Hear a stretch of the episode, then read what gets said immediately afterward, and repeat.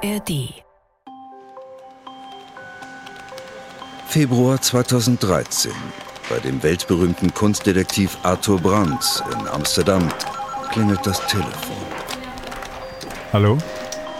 Ich habe ein spezielles Angebot. Nazi-Kunst. Sensation. Und zwar? September 2013. Auch die Kunsthändlerin Traude Sauer in Berlin wird kontaktiert. In derselben Angelegenheit. Hallo? Ich hab was für Ihre Sammler. Pferdeskulpturen. Pferdeskulpturen? Riesige Bronzepferde. Hitlers Pferde. Standen früher vor der Reichskanzlei in Berlin. Die Thorak-Pferde? Von Hitlers Lieblingsbildhauer? Josef Thorak? Die sind doch verschwunden. Sind wieder auf dem Markt. 3,1 Millionen. Hitlers Hengste. 8 Millionen. Aber darf nichts an die Öffentlichkeit bringen. Wo sind Hitlers Bronzepferde? Polizei sucht vergeblich nach Thorax-Skulpturen. Hinweise auf verschollene Nazi-Kunst. Wie konnten zwei riesige NS-Statuen aus Berlin verschwinden? Kunstverbrechen. Ein True Crime Podcast von NDR Kultur.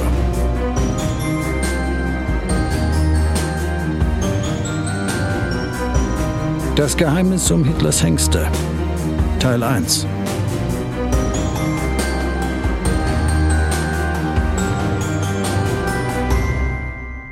Riesige Bronzeskulpturen aus der Zeit des Nationalsozialismus verschwinden.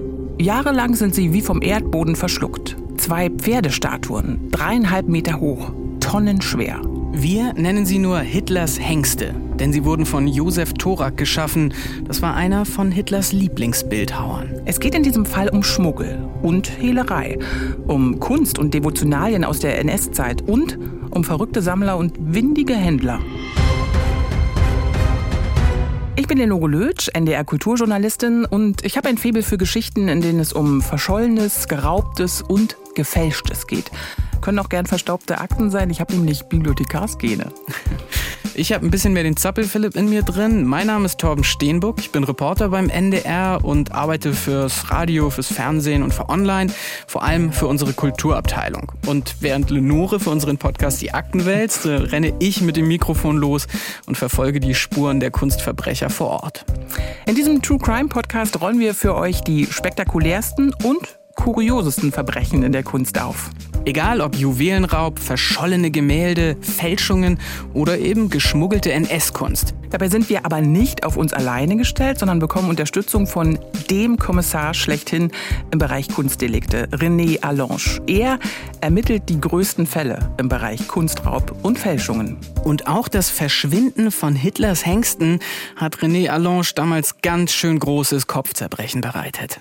Also der Fall gehört auf jeden Fall auch für mich äh, zu einem der außergewöhnlichsten Fälle, die ich in meiner Laufbahn hatte. Alleine schon die Länge, sag ich mal, der Ermittlungen, dann die Ausmaße dieser Skulpturen, das hat also jegliche Vorstellungskraft, die wir hatten, überstiegen. Da sind ganz viele Facetten dabei. Also ich äh, beschreibe das auch gerne als deutsch-deutsche Kriminalgeschichte und deshalb ist das halt auch ein besonderer Fall in meiner Laufbahn. Ihr werdet das merken, Lenore ist bei uns im Podcast so ein bisschen die Kunsthistorikerin. Äh, Ich interessiere mich natürlich auch total für Kunst, kenne aber jetzt nicht wirklich jeden Maler, Bildhauer und so weiter. Josef Thorak zum Beispiel, den kannte ich nicht. Dann mache ich mal meinem Ruf als Kunsthistorikerin alle Ehre. Wundert mich überhaupt nicht, dass du den Namen noch nie gehört hast. Ähm, Das geht sicher total vielen so, weil er ist eher in Geschichtsbüchern, in Archiven zu finden und äh, eher seltener in Ausstellungen, eigentlich fast überhaupt nicht in Ausstellungen. Er wird sehr selten gezeigt, wie überhaupt ja eigentlich Kunst aus dem Nationalsozialismus sehr selten gezeigt wird. Da gibt's große Hemmungen bei den Museen. Und wenn du Josef Thorak Skulpturen mal wirklich im Original sehen musst, empfehle ich eine Reise nach Bayern. In Ising in Oberbayern, da steht was. Okay, ich habe jetzt die Pferde, um die es jetzt heute geht, die habe ich erstmal gegoogelt, wie die aussehen und man sieht sehr muskulöse Pferde. Die Mäuler sind auch so ein bisschen äh, geöffnet, ein Bein vorne ist äh, leicht erhoben, die sind in Bewegung, die haben Kraft. Ich habe mir dann auch in einem Archiv, das können wir euch auch mal verlinken in den Shownotes dieses Video, angeguckt, wie Josef Thorak in seinem Atelier diese Pferde geschaffen hat. Da gibt es nämlich von Leni Riefenstahl, der NS-Filmemacherin, äh, tatsächlich Aufnahmen, wo Thorak in einem riesig hohen Atelier bei tollem Licht, was glaube ich aber gesetzt wurde, um das Ganze noch dramatischer wirken zu lassen, diese Skulpturen formt und der hatte da echte Pferde stehen im Atelier. Der hatte gleich daneben einen Stall, wo er auf ganz kurzem Weg die Pferde reinholen konnte. Das Atelier übrigens von Hitler gebaut worden für ihn. Klingt jetzt ehrlich gesagt gar nicht so nach Kunst, die ich Lust hätte, mir in den Garten zu stellen, aber für das Verbrechen, über das wir heute du reden. Hast einen Garten, wo du Kunst reinstellen kannst? naja, gut, im Garten von meinen Eltern. Okay. Ja. Also, egal ob diese Kunst jetzt uns gefällt oder nicht, gut oder schlecht ist, was feststeht, es gibt einen riesigen Markt da draußen mhm. für Kunst aus der NS-Zeit. Und da wollen wir im zweiten Teil dieser Folge zu dem Verbrechen um die Thorakpferde auch noch ein bisschen genauer drüber reden, was das für Menschen sind, die so sehr für diese Nazi-Kunst und auch hm, Objekte aus der NS-Zeit generell brennen. Da kann ich schon mal sagen, das sind teilweise wahnsinnige Summen, über die wir hier reden. Also Millionen von Euro für einzelne Stücke. Mhm. Und es geht auch bei diesen Handelsaktionen nicht unbedingt immer legal zu. Okay, aber jetzt erstmal wieder zurück zu den Thorak-Pferden. Lenore, du hast da was vorbereitet für uns. Genau, ich bringe uns mal auf die Spur der Pferde. Die Akte. Was bisher geschah. Offiziell heißen die Bronzeskulpturen schreitende Pferde. Der NS-Architekt Albert Speer hatte sie beim Bildhauer Josef Thorak in Auftrag gegeben für die 1939 fertiggestellte neue Reichskanzlei in Berlin. Dort wurden sie auf der Gartenseite direkt vor Hitlers Arbeitszimmer aufgestellt. 1943 aber bereits wieder abmontiert, weil die Nationalsozialisten Angst hatten, die Skulpturen könnten durch Bomben zerstört werden. Und dann wird ihr Weg verschlungen. Zunächst kommen sie in die Nähe von Wriezen. Das ist eine Kleinstadt im heutigen Brandenburg. Dort sammeln die Nazis all die Kunstwerke, die sie nach dem Krieg mit Hilfe eines Wiederaufbauplans zerstörter Städte wieder aufstellen wollen. 1945 beschlagnahmt die sowjetische Armee dieses spezielle Kunstlager. Anfang der 1950er Jahre tauchen die Riesenrösser von Josef Thorak wieder auf. Auf dem Sportplatz einer sowjetischen Kaserne in Eberswalde, nördlich von Berlin. Hier haben die Sowjets sich ein kleines Freilichtmuseum aufgebaut mit erbeuteter Kunst. Auch Skulpturen von Arno Breker stehen hier. Die Eberswalder haben keinen freien Zugang zum eigentlichen Kasernengelände, aber den Sportplatz erreicht man über einen kleinen Trampelpfad von einem Wohngebiet aus. Die Thorak-Pferde fallen dort auch auf, weil die Russen sie immer mal wieder mit Goldbronze anpinseln und als Zielscheibe für Schießübungen benutzen. Die Löcher sieht man noch heute. Ab 1987 hat es sich bis West-Berlin herumgesprochen, was die Sowjetarmee da auf ihrem Sportplatz aufgestellt hat. Eine Gruppe Kunststudenten aus Ost- und West-Berlin reist an und dokumentiert die kleine Beutekunstsammlung. Im Herbst 1988 wird die Entdeckung der Pferde auf einem Kunsthistorikerkongress in Frankfurt am Main thematisiert. Später erscheint ein Artikel in der FAZ über das sowjetische Freilichtmuseum in Eberswalde. Nazi-Kunstsammler im Westen sind elektrisiert. Und dann, plötzlich, Anfang des Jahres 1989, sind die Pferde weg. Also von allem, was jetzt in deiner Akte schon drinsteht, Lenore, ist es ja irgendwie so schon eine total irre Geschichte, ein total irrer Weg, den diese Kunstwerke bis zu diesem Zeitpunkt gemacht haben, als sie dann verschwunden sind. Jetzt frage ich mich aber natürlich in Eberswalde, die Leute, die werden das ja wahrscheinlich mitbekommen haben, weil wenn die Pferde da standen und schön in der Sonne geglänzt haben in ihrem Bronzeanstrich, das muss irgendjemandem aufgefallen sein. Und die werden ja wahrscheinlich bei der sowjetischen Armee dann nochmal nachgefragt haben. Ja, willkommen in kleine Geschichtsstunde. Es ist eher unwahrscheinlich, dass da einer nachgefragt hat, weil wir sind im Jahr 1989. Und zwar vor der Wende. Also Antworten auf Nachfragen äh, bei der sowjetischen Armee erwartet da wirklich keiner. Das weiß ich aus eigener Erfahrung. Ich bin in der DDR groß geworden. Aber ein Jahr später fragt der Bürgermeister von Eberswalde dann doch mal nach. Mhm. Die Wende ist passiert. Mhm. Ne? Mhm. Er fragt vorsichtig bei der Garnisonsleitung, wo sie denn nun seien, diese Kunstwerke. Und er bekommt tatsächlich eine Antwort. Die Thorak-Pferde, heißt es dann, seien eingeschmolzen worden und die Bronze verkauft. Und der Erlös aus dieser Aktion, der sei zur Unterstützung der Erdbebenopfer nach Armenien gegangen. Okay, klingt jetzt für mich ehrlich gesagt ein bisschen abwegig, was den Leuten da erzählt wurde. Ja, sagst du, ist aber tatsächlich eine total gute Legende. Okay. Es gab 1988 wirklich ein Erdbeben in Armenien, das kann man nachprüfen. Armenien gehörte damals zur Sowjetunion und äh, Solidarität wurde immer ganz groß geschrieben in der DDR. Ich bin im Bezirk Potsdam groß geworden, das ist heute Land Brandenburg. Und irgendwie hatte ich das Gefühl, wir mussten immer für irgendeinen Genossen in der internationalen Welt sammeln. Also wir haben Altstoffe gesammelt, wir mussten Protestbriefe schreiben, wir haben Soli-Basare gemacht. Also Solidarität spielte, wie gesagt, ständig am, am Nachmittag bei Pioniernachmittagen dann eine Rolle.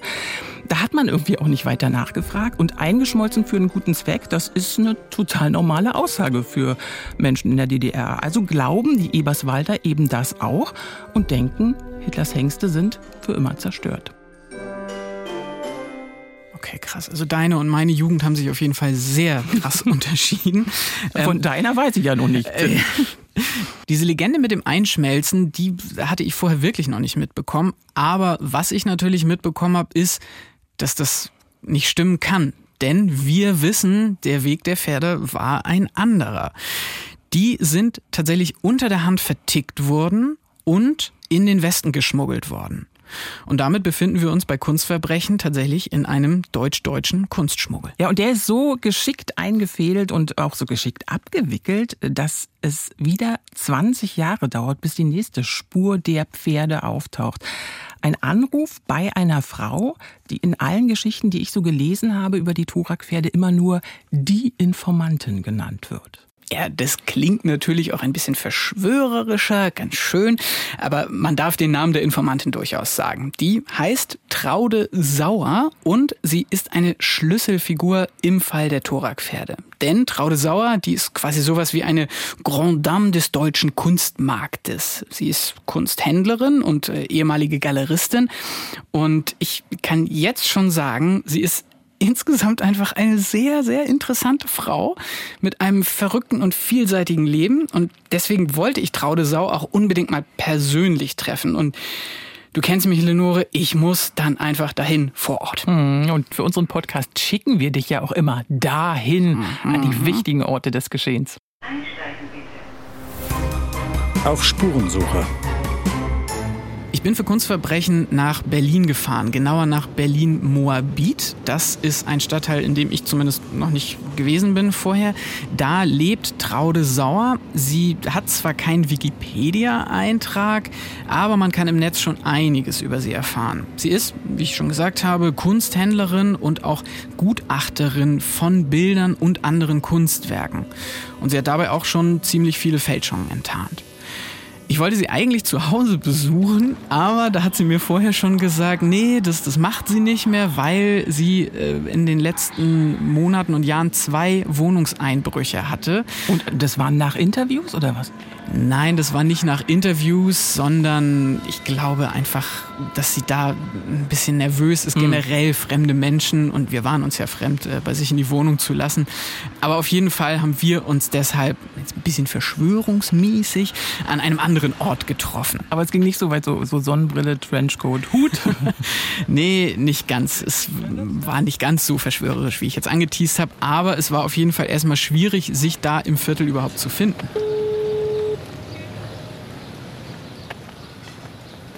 Sauer? Moin, Frau Sauer. Torben Steenburg hier vom NDR.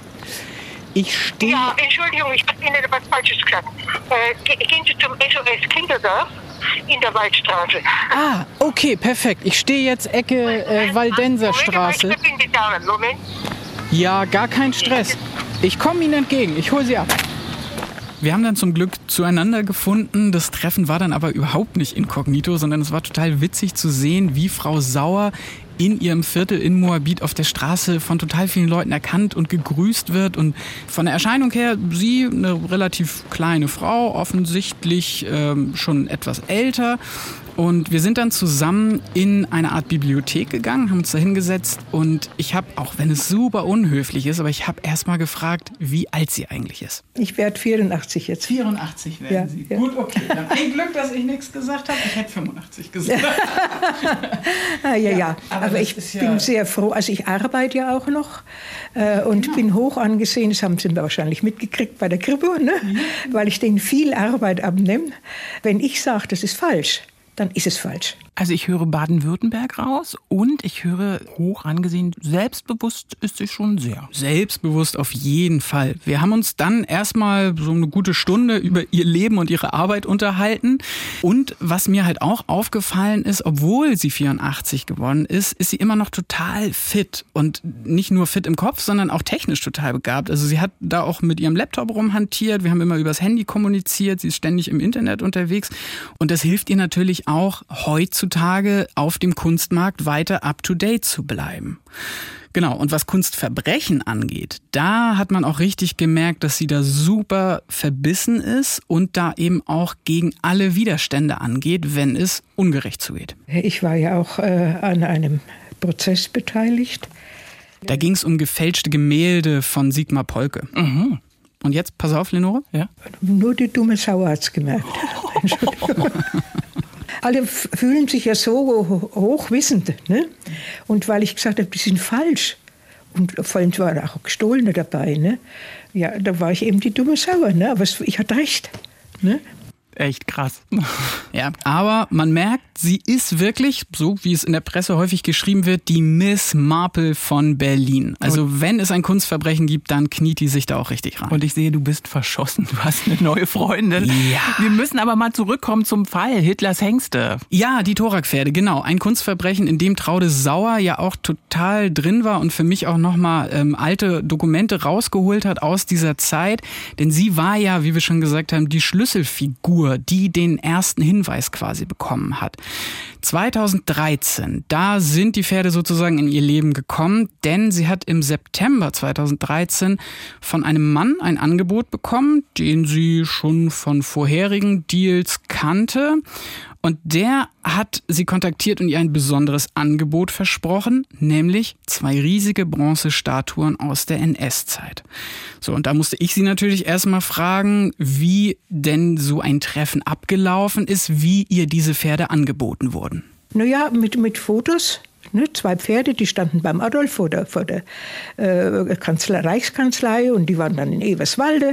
Und ähm, die stehen jetzt zum Verkauf. Jetzt hören Sie gut zu. Die gehören einem der 20 reichsten Deutschen. Und da habe ich gesagt, die gehören ihm nicht, ich besitze vielleicht. Hä? Dieses Hä werde ich nie vergessen. Und da habe ich gesagt, wissen Sie nicht. hatten telefoniert. Nee, der, der Per E-Mail? Nein, wir standen voreinander. Das war ein Herr von aus Berlin. Und äh, da habe ich gesagt, die gehören dem Staat. Nein, die gehören einem der 20 reichsten Deutschen. Ich muss es jetzt mal klarkriegen. Also sie redet von einem der 20 reichsten Deutschen. Das ist nicht der Typ, der vor ihr steht. Nee, genau. Der Typ, der vor ihr steht, ähm, der hat quasi erzählt, dass die Pferde einem der 20 reichsten Deutschen gehören. Und wer war der Typ? Der Typ, der vor ihr stand, das war ein Berliner Ex-Autohändler, der schon ein paar Mal wegen Insolvenzverschleppung vor Gericht stand, wegen Bankrott, wegen Geldwäsche. Insgesamt eher ein windiger Typ. So. Und der macht aber klar, dass er quasi Vermittler ist von diesen Pferdeskulpturen von Josef Thorak. Und äh, in einer späteren Mail schickt er dann auch ein Farbfoto aus einer Lagerhalle, auf dem die Pferde zu sehen sind. Und die Pferde sollen ganz schön was kosten. 3,1 Millionen Euro verlangt er. Merkt euch mal bitte den Preis, der wird später nämlich noch steigen. Und äh, Frau Sauer soll jetzt quasi für ihn einen Käufer finden, der bereit ist, diese 3,1 Millionen Euro für die Pferde zu zahlen. Aber Frau Sauer ist, wie wir eben ja auch schon so ein bisschen gehört haben, skeptisch, ob dieses Angebot überhaupt legal ist. Deswegen fängt sie an zu recherchieren, sucht in Bibliotheken nach Hinweisen, woher diese Pferde kommen, welche das genau sind und äh, geht auch auf verschiedene Ämter und öffentliche Stellen, die können ihr aber alle nicht weiterhelfen. Also niemand kann sagen, jo, die Pferde haben wir schon die ganze Zeit gesucht, die gehören dem deutschen Staat, bitte einmal her damit. Sie fängt dann eben auch an, weiter Fragen zu stellen bei ihrem Kontaktmann. Und das findet der wiederum gar nicht witzig. Ich habe Ihnen ja vorhin schon gesagt, ich bin ein böses Weib, ne? Mhm. weil ich alle Fälschungen anzeige und auch alle äh, Diebstähle. Ne? Und es geht einfach nicht. Und der Herr von, der mir eben die Pferde angeboten hat, der hat mich ja mal beschimpft und hat gesagt, was hocken Sie auch immer in Bibliotheken rum, weil ich immer abprüfe, ist es echt oder nicht. Und ich, er hat mir ja etliches, was nicht so ganz einwandfrei war, angeboten. Ne? Und was hocken Sie auch immer in Bibliotheken rum? Und diesen Satz werde ich auch nicht vergessen, die Leute, die so viel Geld ausgeben können, haben es auch nicht auf rechtem Wege erworben, denen kann man auch einmal eine Fälschung verkaufen. Entschuldigung, ich nicht. Dann habe ich angerufen, äh, niemand hat abgenommen, dann bin ich halt in die Schlieberstraße gefahren und habe geklingelt, es hat auch keiner aufgemacht. Und dann war ich bei der Hausverwaltung, er sei im Moment auf der Flucht. Man hat ja Angst um sie, was sie da so alles äh, in Bewegung setzt und dass sie dann da vor die Tür geht von dem, also echt Miss Marple. Miss Unerschütterlich. Marple, Miss Marple passt auf jeden Fall, ja. genau. Also Traude Sauer war sich ziemlich sicher bei diesem Deal mit den Thorak-Pferden, da ist was faul. Weil sie aber mit ihrer Recherche nicht so wirklich weitergekommen ist, hat sie sich dann an die Kripo Berlin gewendet und zwar an René Allange. Genau, denn der ist ja nicht umsonst auch unser Partner in Kunstcrime. René Allange vom LKA Berlin, Einheit Kunstdelikte, ist einer der erfahrensten und profiliertesten Ermittler im Bereich Kunstverbrechen. Und man muss sagen, dass der eigentlich, der ist richtig berühmt, weil er unter anderem auch einen der größten Kunstfälscherskandale Deutschlands aufgeklärt hat. Über den wir natürlich auch in diesem Podcast noch reden werden. Und ja, man muss wirklich sagen, es ist ein Riesenglück, dass wir René für den Podcast für jede Folge gekriegt gekriegt haben als unseren Partner in Crime. Der Kunstkommissar.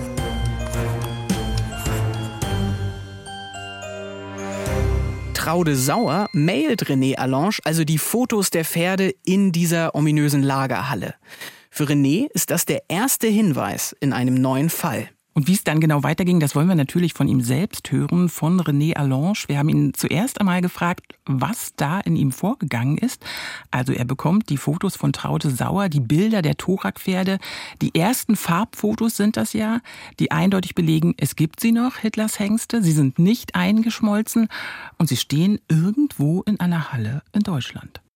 Da geht der Puls ein bisschen hoch. Das ist so diese, ja, die Motivation, die generell auch meinen Job ausmacht, dass man dann so ein Yachtinstinkt entwickelt, der uns Kriminalisten einfach auch angeboren ist.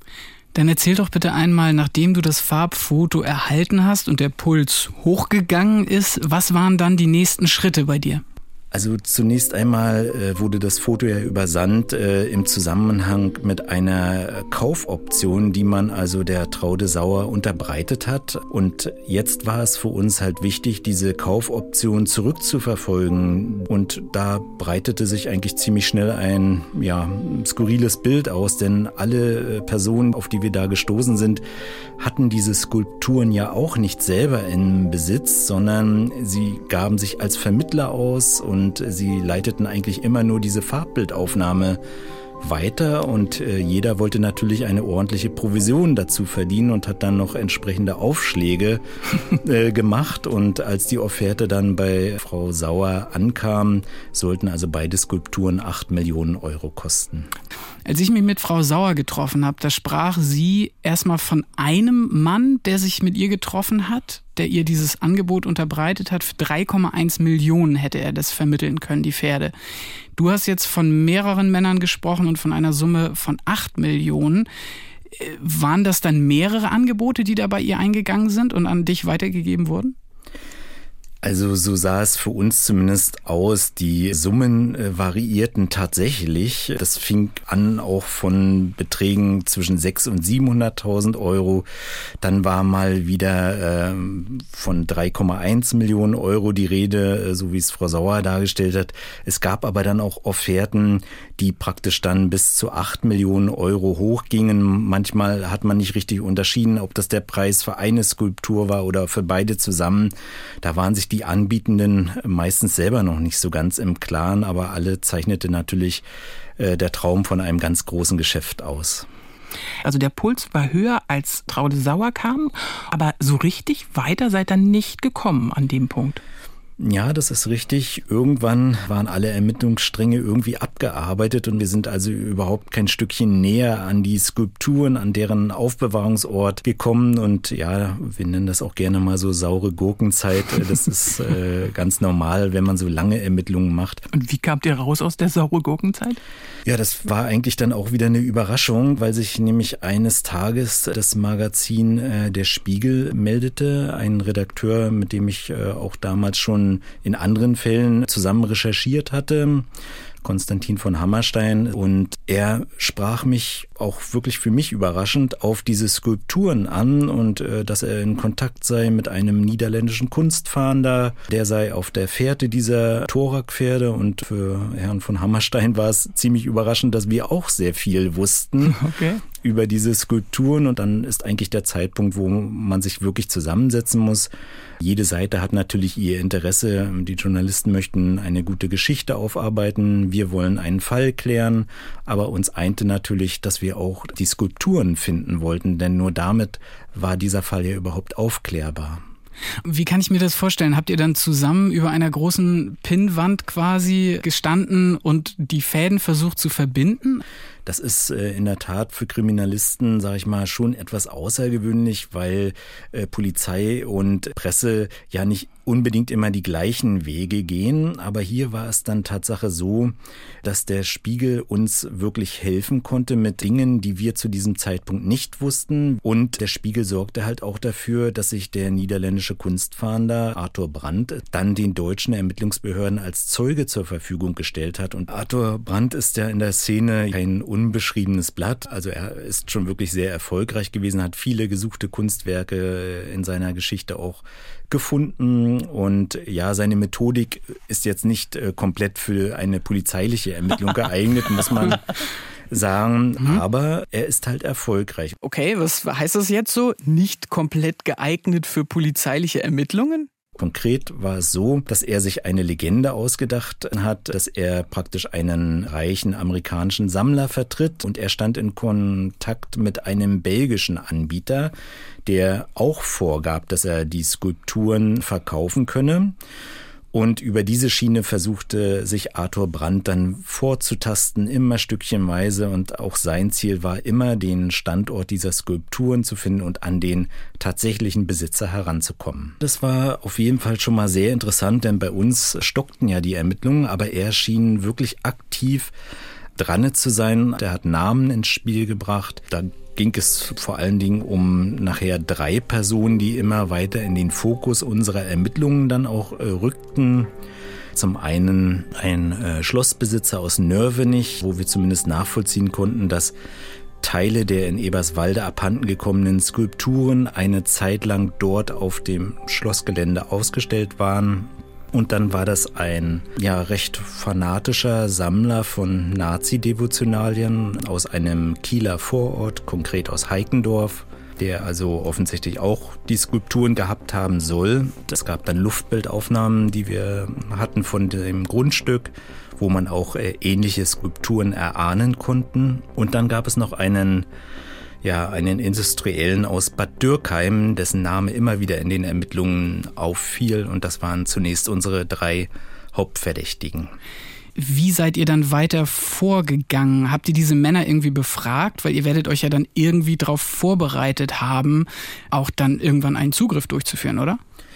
Ja, Zielrichtung war, dass Arthur Brandt alles versuchen soll, um an die Skulpturen zu gelangen zu einem bestimmten Zeitpunkt, und das war dann so im Mai 2015, mussten wir aber realisieren, dass Arthur Brandt auch nicht weiterkommt, dass er immer nur hingehalten wird und immer wenn es konkret wurde, wurde abgelenkt von den Thorakpferden. Es war also sehr, sehr schwierig und wir haben dann uns entschlossen, zu einem bestimmten Tag praktisch umfangreich bei allen Tatverdächtigen zu durchsuchen. Also eine richtige Razzia, weil ihr ein Verbrechen vermutet habt. Das muss man vielleicht auch kurz mal erwähnen. Es ging ja damals um den Verdacht des versuchten Betruges. Wir gingen als Ermittler davon aus, dass es sich bei den äh, Thorak-Pferden um Auftragsarbeiten des Künstlers äh, Josef Thorak handelt, für die er praktisch auch bezahlt wurde und damit gingen die Skulpturen in den Besitz des Deutschen Reiches über und die kann man dann praktisch nicht einfach so äh, verkaufen. Hm. Nach dem Ende des Krieges sind die Stücke dann praktisch zum Bundesvermögen geworden und daran ändert auch nichts die Lage in der DDR, wo die Skulpturen viele Jahre aufgestellt waren, denn auch mit dem Ende der DDR trat der gleiche Umstand wieder ein, dass die Bundesrepublik Eigentümer dieser Stücke geworden ist. Und wenn also jemand etwas verkaufen will, was ihm nicht gehört, dann steht er im Verdacht des Betruges und so war es hier auch gewesen. Okay, also ihr habt in Gesamtdeutschland euch mit den örtlichen Behörden koordiniert, um quasi an einem Termin an den ganzen Orten die Durchsuchung durchführen zu können. René, letzte Frage an der Stelle vielleicht. Was hat denn dein Bauchgefühl gesagt, wo die Pferde sind? Oder deine Ermittlernase? Letztendlich hatte ich zwei Orte für mich in Erwägung gezogen, wo ich die Skulpturen vermutet hätte. Zum einen war das der Sammler aus dem Kieler Vorort in Heikendorf. Den fand ich sehr interessant, weil doch viele Indizien, die wir zu diesem Zeitpunkt hatten, auf ihn deuteten. Und zum anderen hatte ich auf den Industriellen aus Bad Dürkheim getippt. Da waren für mich die Wahrscheinlichkeiten am größten, dass wir die Skulpturen dort finden werden. Der Morgen des 20. Mai 2015 bricht an. Die Polizei hat sich an zehn Standorten in Deutschland in Stellung gebracht. Ob sie die Pferde an diesem Tag tatsächlich finden und ob Renés Vermutung, dass sie entweder in Heikendorf oder in Bad Dürkheim sind, richtig liegt. Und welch große Überraschung die Fahnder noch bei ihrer Razzia erwartet, das erfahrt ihr in der nächsten Folge von Kunstverbrechen.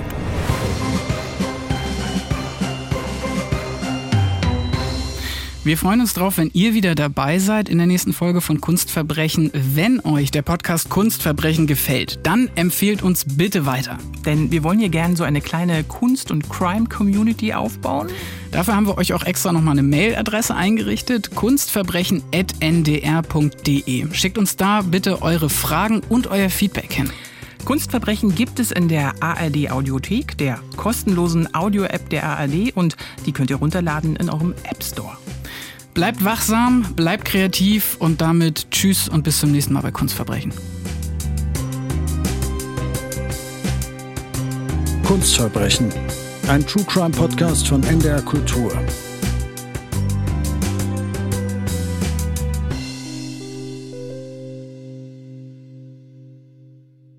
Hey, hier sind nochmal Torben und Lenore. Ihr könnt jetzt gleich hier, wo ihr eure Podcasts findet, die ganze erste Staffel von Kunstverbrechen durchhören. Wenn ihr damit durch seid, dann kommt so schnell es geht rüber in die ARD Audiothek, die kostenlose Audio-App der ARD. Dort findet ihr nämlich immer zuerst die kompletten neuen Fälle unserer zweiten Staffel von Kunstverbrechen. Und los geht es mit dem sagenumwobenen Diebstahl der Mona Lisa aus dem Louvre. Außerdem gibt es dort eine Bonusfolge mit unserem Kunstkommissar René Allange zu hören, in der er noch ausführlicher über seine Arbeit beim LKA Berlin in der Abteilung Kunstdelikte erzählt. Wir freuen uns, wenn ihr den Podcast abonniert und wünschen jetzt erstmal viel Spaß beim Weiterhören. Wir hören uns in der ARD Audiothek bei Kunstverbrechen, eurem True Crime Podcast von NDR Kultur.